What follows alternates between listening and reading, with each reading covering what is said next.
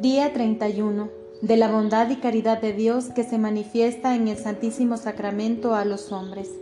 Señor, confiando en tu bondad y gran misericordia, vengo yo, enfermo al médico, hambriento y sediento a la fuente de la vida, pobre al Rey del cielo, siervo al Señor, criatura al Creador, desconsolado a mi piadoso consolador, mas ¿de dónde a mí tanto bien que tú vengas a mí? ¿Quién soy yo para que te me des a ti mismo? ¿Cómo se atreve el pecador comparecer delante de ti? Y tú, ¿cómo te dignas venir al pecador? Tú conoces a tu siervo y sabes que ningún bien tiene por donde pueda merecer que tú le hagas este beneficio. Yo te confieso, pues, mi vileza, reconozco tu verdad, alabo tu piedad y te doy gracias por tu extrema caridad. Imitación de Cristo, libro cuarto, capítulo 2. Los que toman esta santa esclavitud profesarán de vocación singular al gran misterio de la encarnación del Verbo. El 25 de marzo, que es el misterio propio de esta devoción que ha sido inspirado por el Espíritu Santo. Primero, para honrar e imitar la dependencia inefable que Dios Hijo ha querido tener respecto de María, para la gloria de Dios su Padre y para nuestra salvación, la cual dependencia se muestra particularmente en este misterio en que Jesús aparece cautivo y esclavo en el seno de la Divina María, en donde depende totalmente de ella por todas las cosas.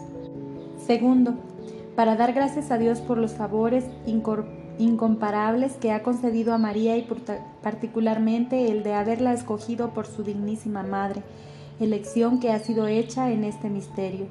Tales son los dos principales fines de la esclavitud de Jesús en María, como vivimos en un siglo orgulloso, en que hay un gran número de sabios, hinchados, espíritus fuertes y críticos que encuentran defectuosas las prácticas de piedad, mejor fundadas y más sólidas, vale más, para no darles ocasión de crítica sin necesidad, decir la esclavitud de Jesús en María y llamarse el esclavo de Jesucristo, que es esclavo de María, tomando la denominación de esta devoción más bien de su fin último, que es Jesucristo, que el camino y medio para llegar a este fin, que es María, por más que una y otra se pueden a la verdad usar sin escrúpulo.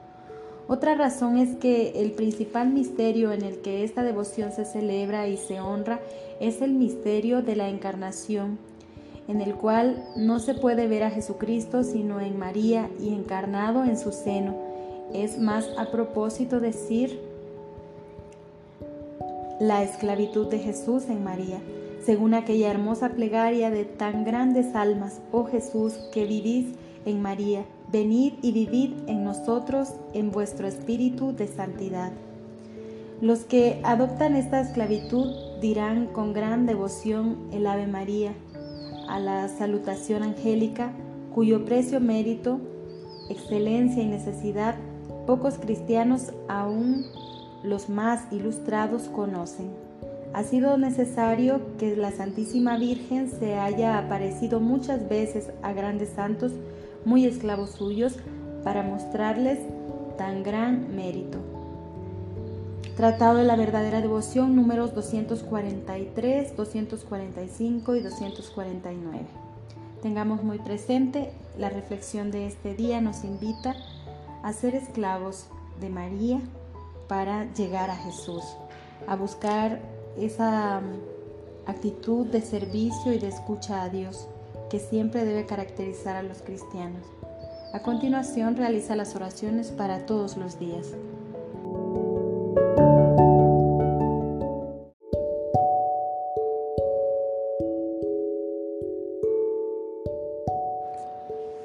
Día 32. Del amor a Jesús sobre todas las cosas. Bienaventurado el que conoce lo que es amor a Jesús y despreciarse a sí mismo por Jesús. Conviene dejar un amado por otro amado, porque Jesús quiere ser amado sobre todas las cosas. El amor de la criatura es engañoso y mudable, el amor de Jesús es fiel y durable. El que se llega a la criatura caerá con lo caedizo, el que abraza a Jesús afirmará en él para siempre. Ama a Jesús y tenle por amigo, que aunque todos te desamparen, Él no te desamparará ni te dejará perecer en el fin. Tu amado es de tal condición que no quiere consigo admitir a otro, mas Él solo quiere tener tu corazón y como rey sentarse en su, en su propia silla. Si tú supieras bien desocuparte de toda criatura, Jesús morará de buena gana contigo. Imitación de Cristo, libro 11, capítulo 7. He aquí algunas prácticas interiores muy propias para los que el Espíritu Santo llama a una alta perfección, que en cuatro palabras se reducen a ejecutar todas las acciones por María, con María, en María y para María, a fin de practicarlas más perfectamente por Jesús, con Jesús, en Jesús y para Jesús. Es necesario ejecutar las acciones por María, es decir, es necesario obedecer en todo a la Santísima Virgen y conducirse en todo por su Espíritu, que es el Espíritu de Dios. Los que son guiados por el Espíritu de María son hijos de María y por consiguiente hijos de Dios, y entre tanto devotos de la Santísima Virgen. No hay más verdaderos y fieles devotos que los que se conducen por su Espíritu, porque el Espíritu de María es el Espíritu de Dios ya que ella no se guió jamás por su propio espíritu, sino siempre por el Espíritu Divino, que de tal modo se hizo dueño de María que vino a ser su propio espíritu. Qué dichosa es un alma cuando está del todo poseída y gobernada por el Espíritu de María, que es un espíritu suave y fuerte, celoso y prudente, humilde e intrépido, puro y fecundo. Es necesario hacer todas nuestras obras con María, es decir, que debemos en nuestras acciones mirar a María como modelo acabado de toda virtud y perfección, que el Espíritu Santo ha formado en una pura criatura para que lo imitemos, según nuestra capacidad. Es necesario, pues, que en cada acción miremos cómo María la ha hecho o la haría si estuviera en nuestro lugar. Para esto debemos examinar y meditar las grandes virtudes que ella practicó durante su vida, particularmente primero su fe viva, por la cual creyó sin titubear la palabra del ángel y creyó fiel y constantemente hasta el pie de la cruz. Segundo, su humildad profunda, que la ha hecho ocultarse, callarse, someterse a todo y colocarse siempre la última. Tratado de la verdadera devoción, número 257 al 260. Tengamos muy presente hoy nuestra búsqueda de amar a Dios verdaderamente desde un corazón sincero que imita el corazón de María. Nuestro fin último es la unión de voluntades con el corazón del Señor y eso solo lo lograremos imitando a nuestra Madre Santísima en sus virtudes. Primero su fe, su humildad. Que el Señor nos lo conceda. A continuación realiza las oraciones para todos los días.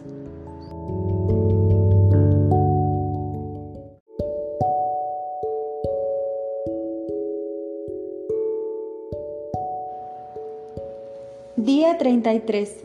El cuerpo de Cristo y la Sagrada Escritura son muy necesarios al alma fiel.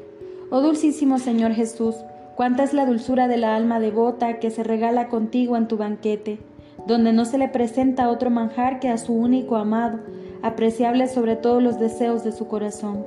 Sería ciertamente muy dulce para mí derramar en tu presencia lágrimas afectuosas y regar con ellas tus pies, como la piadosa Magdalena, mas ¿dónde está ahora esta devoción? ¿Dónde el copioso derramamiento de lágrimas devotas?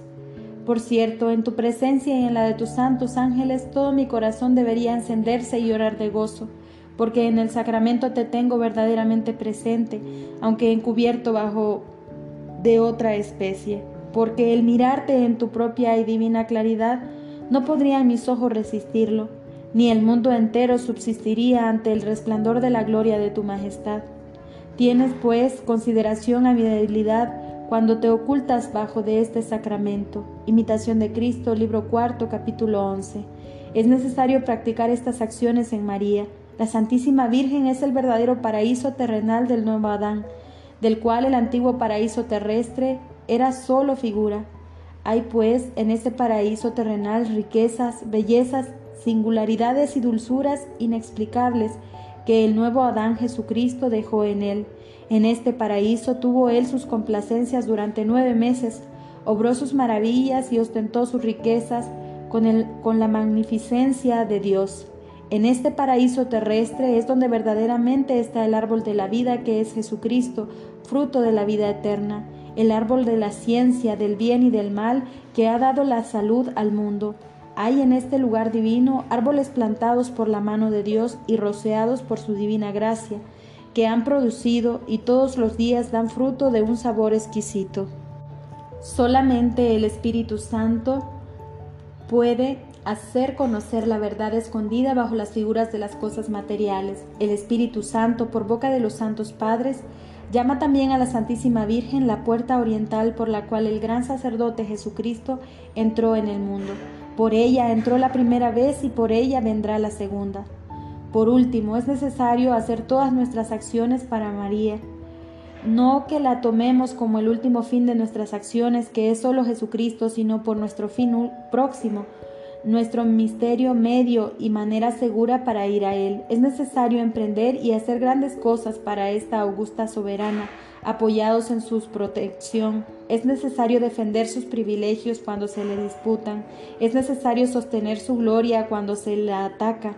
Llevar todo el mundo, si se puede, a su servicio y a esta sólida y verdadera devoción. Es necesario no pretender de ella como recompensa de estos pequeños servicios más que el honor de pertenecer a una tan amable princesa y la felicidad de estar por ella unidos a Jesús, Hijo en el tiempo y en la eternidad.